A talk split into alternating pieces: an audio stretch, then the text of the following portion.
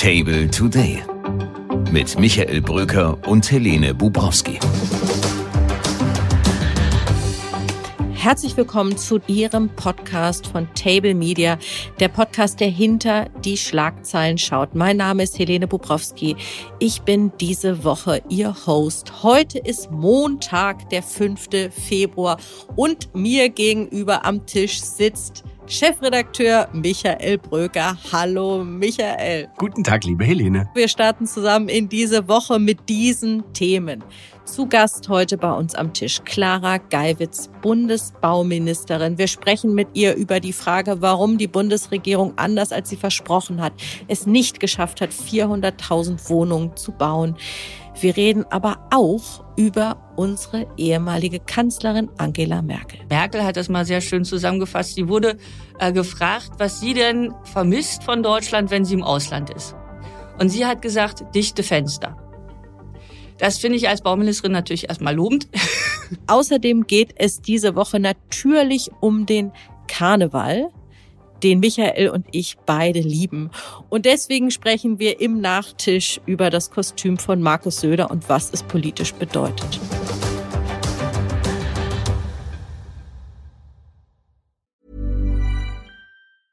Small details are big surfaces. Tight corners are odd shapes.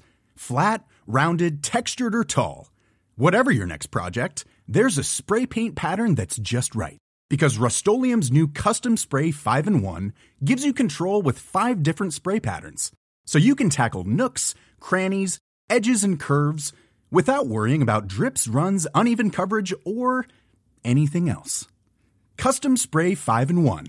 Only from Rust Und jetzt geht's los mit dem Talk of the Town. Und was könnte es an diesem tristen Montag anderes geben als das Thema Arbeit? Denn alle müssen heute wieder ins Büro. Außer unsere lieben Kinder in Berlin, die Ferien haben, was die Eltern natürlich dann noch mal mehr belastet. Das Leben ist so anstrengend. Nicht wahr, lieber Michael? Wir arbeiten viel zu viel und die Kinder lernen viel zu wenig. Da sind wir uns doch hoffentlich einig. Ja, das sagst du, dabei schaffe ich immer alles für dich weg. Na gut, wie dem auch sei. Wir sprechen darüber, ob wir nicht auch weniger arbeiten könnten. Und da, lieber Michael, präsentiere ich dir einen Vorschlag einer Unternehmensberatung. Und die haben tatsächlich 45 Unternehmen in Deutschland gefunden, die die Vier-Tage-Woche einführen wollen. Jedenfalls mal projektweise. Und der Deal ist gar nicht schlecht. 100 Prozent Gehalt bei 100 Prozent Leistung, aber in 80 Prozent der Zeit. Das heißt, ein Tag die Woche ist frei. Wäre das ein Deal für dich? Du, ich bin ein großer Anhänger der 4-3-Regel. Einfach vier Tage durchpowern, ohne Pause, ohne Flurgespräche, ohne Smalltalk, ohne längliche Meetings, wo der eine nur das sagt, was der andere eigentlich schon gesagt hatte und dafür drei Tage am Stück frei. Also in der Theorie klingt das sehr gut. Es ist alles gesagt, aber noch nicht von jedem. Wer kennt das nicht und ärgert sich zuweilen darüber? Die Frage ist ja, Michael, ob wir sowas uns in Zeiten des Fachkräftemangels überhaupt leisten können. Denn wenn man jetzt sagt, man kann in Wahrheit in 80 Prozent der Zeit 100 Prozent der Leistung bringen, heißt es ja, dass man eigentlich bisher offenbar sich nicht so anstrengt, dass das Maximum herauskommt. Oder wir arbeiten jetzt alle 120 Prozent. Es gibt da einige Fragen, aber es gibt auch eine Vorgängerstudie zu diesem deutschen Modell in Großbritannien vor ein oder zwei Jahren und da wurden 61 Unternehmen gefragt und haben das dann auch getestet, dieses Modell 180, 100 und die Wahrheit, das Ergebnis ist, die Mitarbeiter waren ausgeruhter, motivierter, die Produktivität sogar höher, sie fehlten seltener und 63 Prozent der damals beteiligten Firmen fanden es einfacher, ihre Fachkräfte zu halten. Es war also eine Art Mitarbeitermotivationsprogramm, immerhin. Hm. Interessanterweise gibt es jetzt auch erste Rechtsanwaltskanzleien, eigentlich ja die Meister der Vielarbeit und der Präsenzvielarbeit, kann ich aus eigener Erfahrung sagen. Zu meiner Zeit in einer Anwaltskanzlei ging es regelmäßig bis Mitternacht oder darüber hinaus. Nico Herting von der Kanzlei Herting, den wir unbedingt auch in diesen Podcast mal einladen müssen, hat jetzt in der Kanzleiwelt die Vier-Tage-Woche eingeführt und damit auch gute Erfahrungen gemacht, weil die These eben ist, dass man weniger Zeit mit irgendwelchen Kaffeepausen anderem und vor allem darüber sich beschweren, wie viel man arbeitet, verbringt. Ja, das ist wahr. Allerdings gibt es auch medizinische Einschränkungen. Laut zumindest Studien ist die Arbeitsproduktivität nach sechs Stunden, maximal sieben Stunden, sinkt die dramatisch und man ist nicht mehr so konzentriert, auch nicht mehr so leistungsfähig. Deswegen ist schon die Frage acht oder dann teilweise mit Überstunden, so ist es ja auch, sind es dann am Ende neun Stunden, ob da wirklich Produktivitätsfortschritte dauerhaft möglich sind. Das bezweifeln viele Ökonomen. Kurzfristig war das in diesen Studien jetzt bisher der Fall. Vielleicht aber auch der Reiz des Neuen, nämlich drei Tage am Stück frei zu haben am Wochenende, hat die dann wiederum motiviert, unter der Woche mehr zu tun. Aber ob das dauerhaft bleibt, ich glaube, dem können wir noch nicht vorgreifen. Ja, ich habe auch immer im Studium das für merkwürdig befunden, Menschen, die sich um 8 Uhr schon in der Bibliothek ähm, einfanden und dann bis 23 Uhr geblieben sind. Ich habe nie an dieses Modell geglaubt. Aber gut, das Ganze hat auch eine politische Komponente und zwar hat Saskia Esken ihres Zeichens SPD-Parteivorsitzende schon vor einigen Monaten eine Viertagewoche gefordert, ist damit in der eigenen Partei aber auch nicht wirklich weitergekommen. Hubertus Heil, Bundesarbeitsminister, hat ziemlich schnell gesagt, nein, also gesetzlich jedenfalls wollen wir das nicht einführen. Und in der Tat gibt es ja auch an dieser Vorstellung deshalb Kritik mit Blick darauf, dass insbesondere die junge Generation, nämlich die Generation Z, sowieso, so der Vorwurf, nicht leistungsbereit sei, in Bewerbungsgesprächen immer einfach nur fragt, ob man auch die sieben Achtel äh, Arbeitszeit oder den Dienstagnachmittag wegen privater Aktivitäten dies oder das und also wahnsinnig hohe Ansprüche stellt und viele Arbeitgeber den Eindruck haben, da wächst eine Generation heran, die nicht wirklich arbeiten will oder jedenfalls die nicht bereit ist, sich so zu quälen wie die Älteren, die das getan haben. Also generell müssen wir ja sehen, liebe Helene, wir sind in einer Wirtschaftskrise und ich finde dann schon mal berechtigt zu fragen, müssten wir nicht eigentlich insgesamt mehr arbeiten? Wenn du die Arbeitsstunden dir anschaust im Jahr in Europa, dann liegt Deutschland da inzwischen im hinteren Mittelfeld. Im OECD-Schnitt sind das 1700 Arbeitsstunden.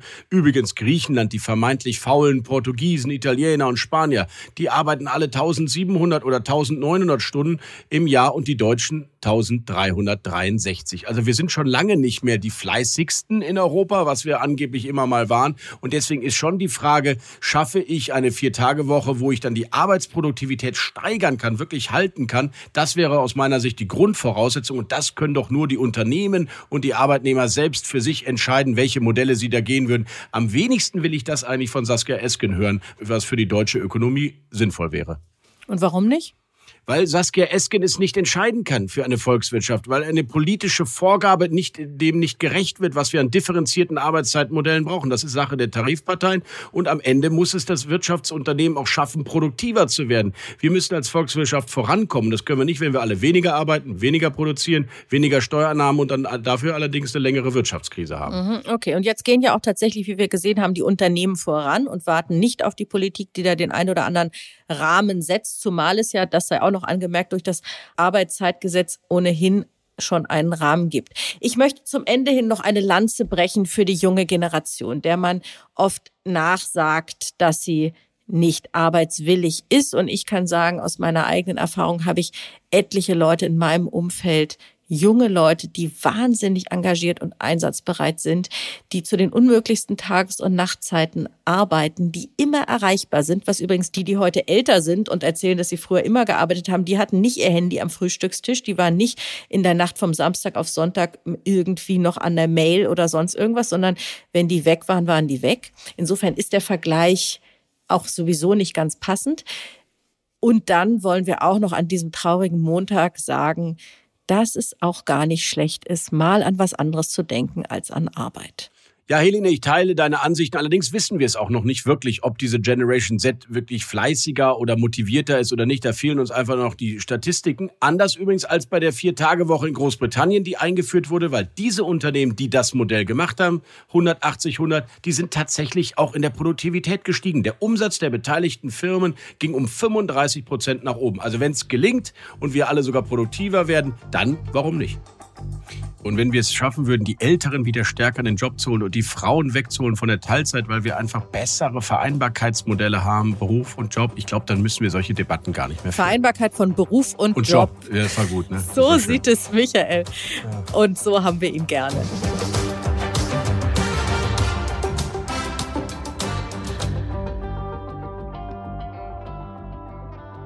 Ja, wir bleiben beim Thema Arbeit, jedenfalls in gewisser Weise, denn die Bundesregierung hat sich eine ganz schön große Aufgabe vorgenommen, nicht weniger als den Bau von 400.000 Wohnungen im Jahr. Das hat ganz offenkundig nicht geklappt.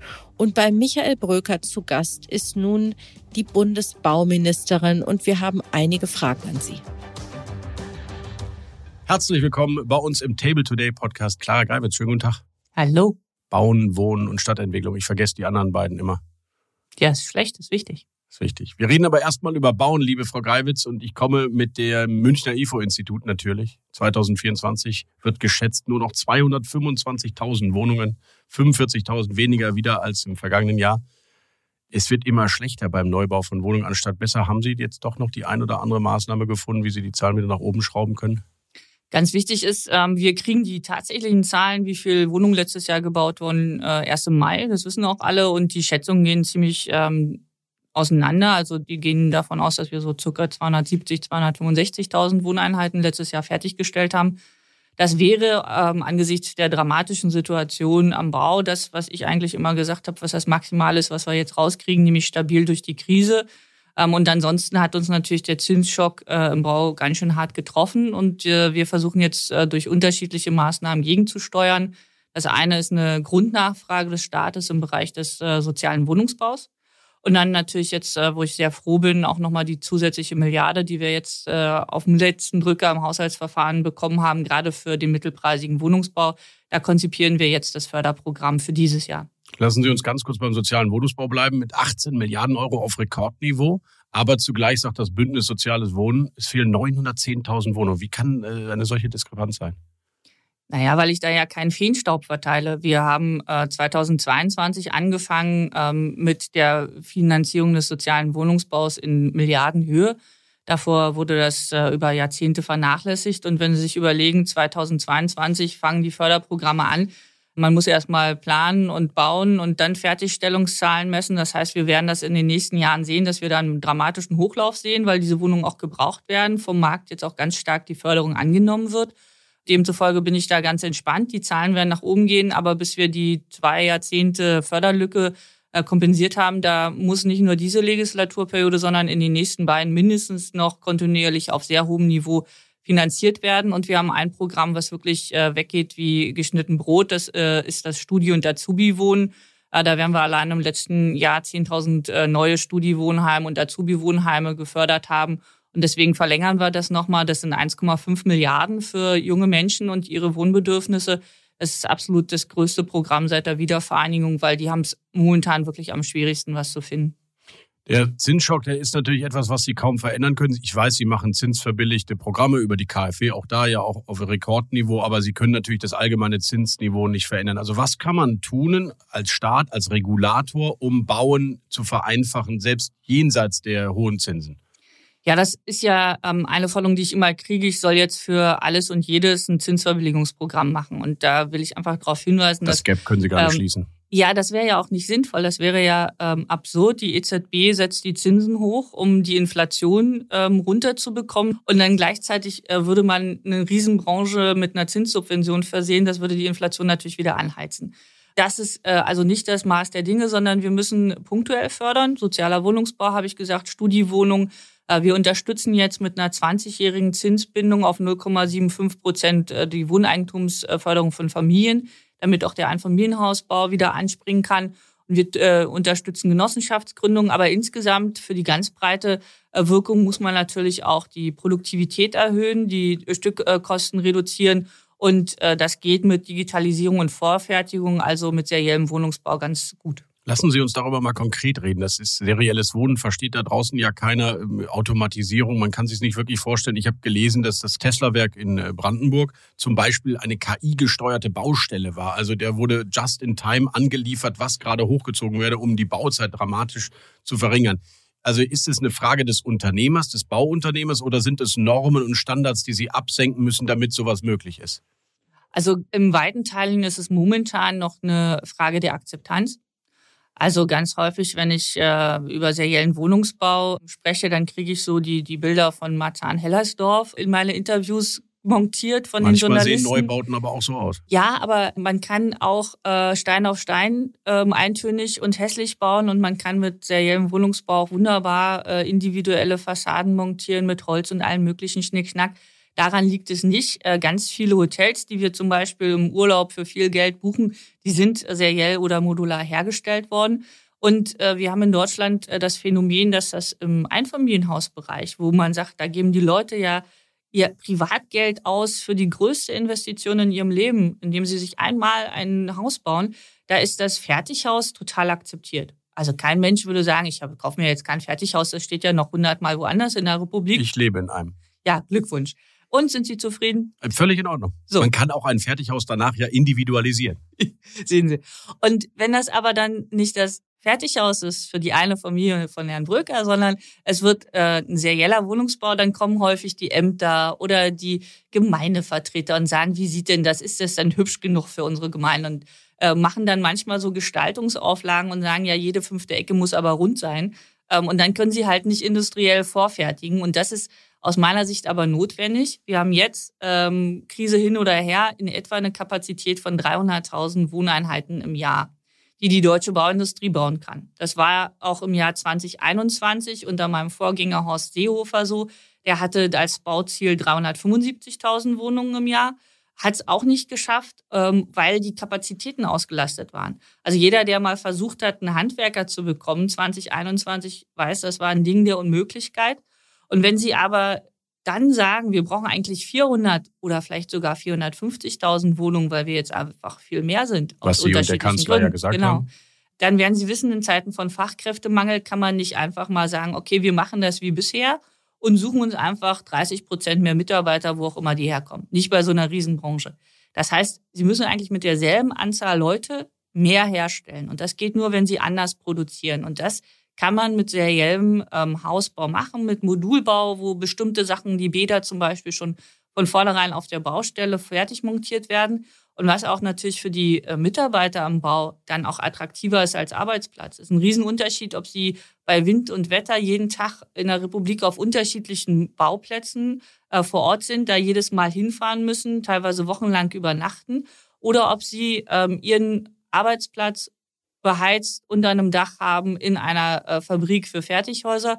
Und dann wird nur das Modul ausgeliefert und innerhalb von wenigen Wochen auf der Baustelle zusammengebaut. Aber was können Sie tun? Sie, wir sind gerade hier ins Podcaststudio runtergegangen und Sie haben direkt gesehen, diese Treppe ist sehr steil und haben scherzhaft gefragt, ist die denn überhaupt äh, normiert?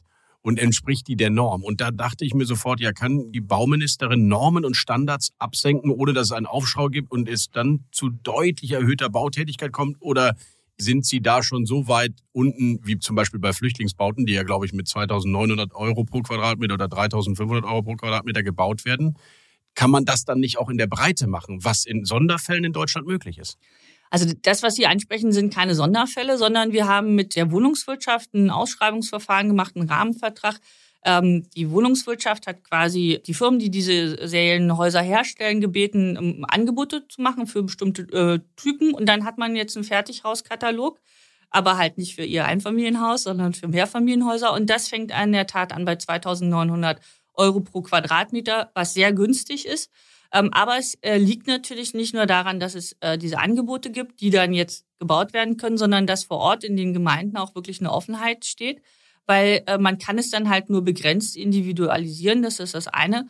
Und man muss sich auch natürlich. Also Sie meinen, die Bauämter sind dann das Problem? Naja, äh, teilweise auch die, die Gestaltungssatzung in den Kommunen zum Beispiel, was ich gesagt habe, wenn Sie dann noch halbwegs viel individualisieren wollen, dann haben Sie natürlich nicht mehr den Preiseffekt von einer Mengenproduktion, den Sie aber brauchen, damit es wieder billig wird. Und dann haben wir jede Menge äh, Normen in Deutschland, die sind teilweise äh, extrem notwendig. Sicherheitsnorm. Ich denke mal Brandschutz, da wird keiner ersparen wollen. Und auch, ähm, wir sind jetzt hier im, im historischen Bau, im Keller. Ähm, da gibt es natürlich manchmal eine steile Treppe, aber eigentlich sollte man im Neubau versuchen, das so zu machen, dass alle Menschen gut die Treppe hochgehen können. Dann gibt es aber teilweise natürlich auch Normen, die sind reine Ausstattungs- und Luxusnormen. Und wir unterscheiden leider überhaupt nicht zwischen den einen und den anderen und bauen jedes Mal sozusagen Mercedes auf die Baustelle. Das merkt man, wenn man mal in unseren Nachbarländern ist und ähm, da übernachtet, hört man dann noch mehr vom Nachbarn, als das bei uns der Fall ist oder sieht auch die Bauausstattungsnorm. Ähm, die alte Bundeskanzlerin Merkel hat das mal sehr schön zusammengefasst. Sie wurde äh, gefragt, was sie denn vermisst von Deutschland, wenn sie im Ausland ist. Und sie hat gesagt, dichte Fenster. Das finde ich als Bauministerin natürlich erstmal lobend. Aber wir müssen einfach die Möglichkeit geben, dass sich beide Seiten, der Bauherr und derjenige, der es baut, auf ein einfaches Gebäude verständigen und auf das Set der Normen, die einfach für die Sicherheit des Gebäudes notwendig sind. Und aber beide sich vertraglich verständigen können, dass sie nicht zwingend auch noch sämtliche Ausstattungs- und Luxusnormen erfüllen müssen. Und dann können wir auch wieder einfach bauen. Und das geht aus meiner Sicht schneller, als wenn wir jetzt versuchen, den Kampf gegen jede einzelne Norm zu führen, die schon da und veröffentlicht ist. Und bei all den Maßnahmen, die Sie jetzt genannt haben, wie viele Neubauwohnungen und neue Wohnungen trauen Sie sich dann doch für dieses Jahr zu? Oder nennen Sie keine Zahlen mehr nach dem 400.000 Desaster? Was heißt denn hier 400.000 Desaster? Ähm, das war eine zentrale Wahlkampfforderung der ja, SPD und ich von stehe auch Ihnen. total dazu und deswegen sage Wir ich, glauben Ihnen halt, was Sie im Wahlkampf sagen, Frau Geibitz. ja, das ist ja auch richtig, aber ich verstehe nicht, warum Sie Desaster dazu sagen. Ja, weil wir Ähm, deutlich drunter liegen. Ja, und wir brauchen wahrscheinlich sogar noch mehr als die 400.000. Und ich stehe aber trotzdem zu der Zahl und wenn Sie sich noch fünfmal hinstellen und sagen, das ist ein Problem, weil Sie die nicht gekriegt haben, weil ähm, das Problem haben ja die Leute, die bei der Besichtigung ähm, der Wohnung in der Schlange stehen, unabhängig davon, ob das bei Olaf Scholz auf dem Wahlplakat stand oder nicht. Und denen ist auch total Wurst, ob ich jetzt 400.001 schaffe oder ähm, es 300.000 sind, die wollen die eine Wohnung, in die sie einziehen können. So. Und an dem Problem müssen wir arbeiten. Und da haben wir zwei Probleme. Wir haben ein strukturelles Problem. Deswegen müssen wir digitalisieren Ja, und seriell genau. produzieren. Und das andere ist, dass wir ein kurzfristiges Problem hatten, ein massives kurzfristiges Problem aufgrund des Zinssprunges. Wir haben jetzt gesehen, dass äh, viele billige Geld der letzten Jahre hat die Grundstückspreise, ähm, auch die Hauspreise extrem angefeuert. Und jetzt, wo das Geld wieder teuer ist, äh, passiert das Gleiche wie immer am Ende eines Immobilienzyklus, wird alles wieder billiger. Und momentan haben wir ein ganz günstiges Fenster. Wir sehen schon Preiseffekt. Die Grundstücke sind schon deutlich und auch die Wohnungen deutlich billiger als äh, vor zwei Jahren. Und wir haben wieder ein leichtes Zurückgehen des Zinsniveaus auf unter vier Prozent. Auch natürlich haben wir noch unsere Zinsverbilligungsprogramme für spezielle Zielgruppen, sodass sich langsam auch wieder ähm, ein Fenster der Rentabilität und der Bezahlbarkeit öffnet. Aber wenn wir stabil durch die Krise kommen, ist das sehr gut und parallel schaffen wir die Voraussetzungen dafür, dass wir die Produktivität so erhöhen, dass wir tatsächlich in der Lage sind, mehr zu bauen als in der Vergangenheit. Die Bauministerin ist zuversichtlich. Letzte Frage an die Sozialdemokratin Clara Geiwitz. Ihr Nachbar in Potsdam ist ja der Bundeskanzler. Nicht direkter Nachbar, aber zumindest Potsdamer Bürger. Mein Nachbar ist eine sehr gute Fleischerei. auch wichtig. Ja, Vielleicht auch. sogar noch wichtiger als der Bundeskanzler direkt nebenan. Ähm, für unterschiedliche Sachen im Leben unterschiedlich praktisch. Und Sie als Vertraute des Kanzlers, was macht Sie zuversichtlich, dass er aus dem Umfrageloch wieder rauskommt?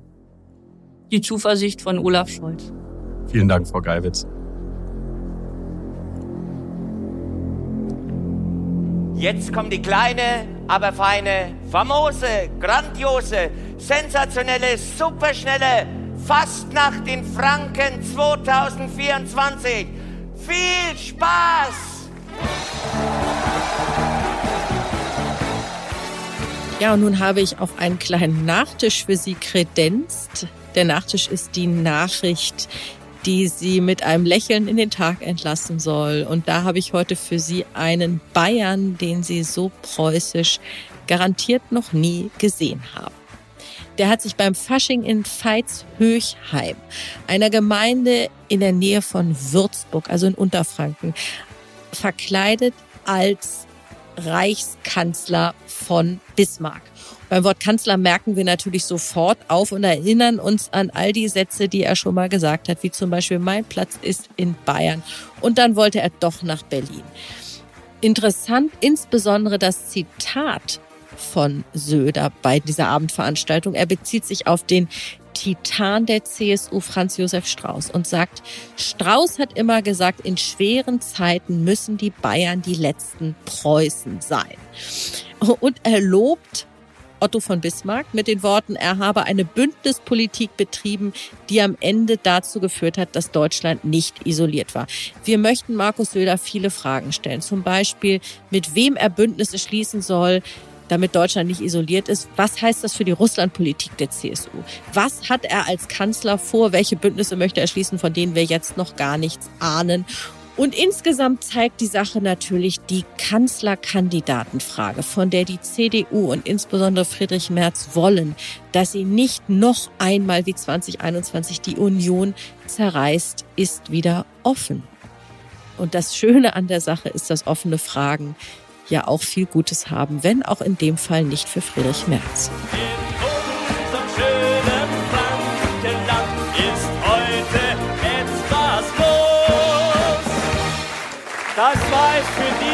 Jahr aus Pfalz-Höchheim, dem Mittelpunkt Europas. Wenn Sie Fragen haben, liebe Hörerinnen und Hörer, schreiben Sie uns an chefredaktion at table.media. Sie können uns dort auch loben oder kritisieren, Themenvorschläge machen oder alles andere loswerden, was Sie auf dem Herzen haben. Wir sind morgen wieder für Sie da. Und jetzt wünsche ich Ihnen alles Gute. Arbeiten Sie bitte nicht zu viel. Das Leben hat so viel anderes zu bieten. Ihre Helene Bubrowski. Denken Sie immer daran, meine Damen und Herren, was wichtig ist. Denken Sie immer daran, wenn irgendwann auf der Welt der Spaß vorbei ist und wenn wir nicht aufpassen, kann das schneller passieren, als uns lieb ist. Dann ist das, was wir am dringendsten brauchen, der Humor. Nur eins sollte der Humor niemals haben, nämlich Feierabend.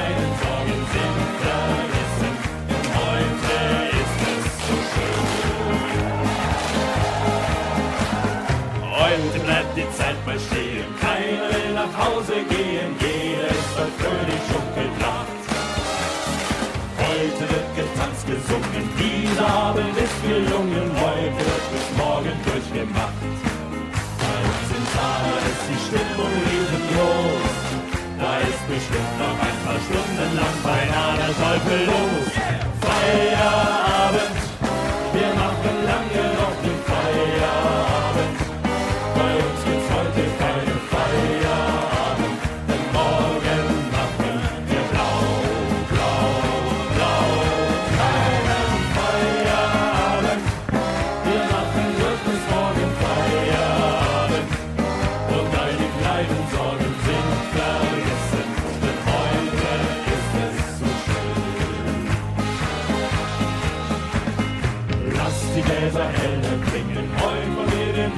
singen will, schenk uns gleich noch einen ein. Nutze diese schönen Stunden, denn so schnell sind sie entschwunden. Fahr uns morgen auf das Zimmerlein. Wir hauen auf die Pauke, das ist nur so kracht.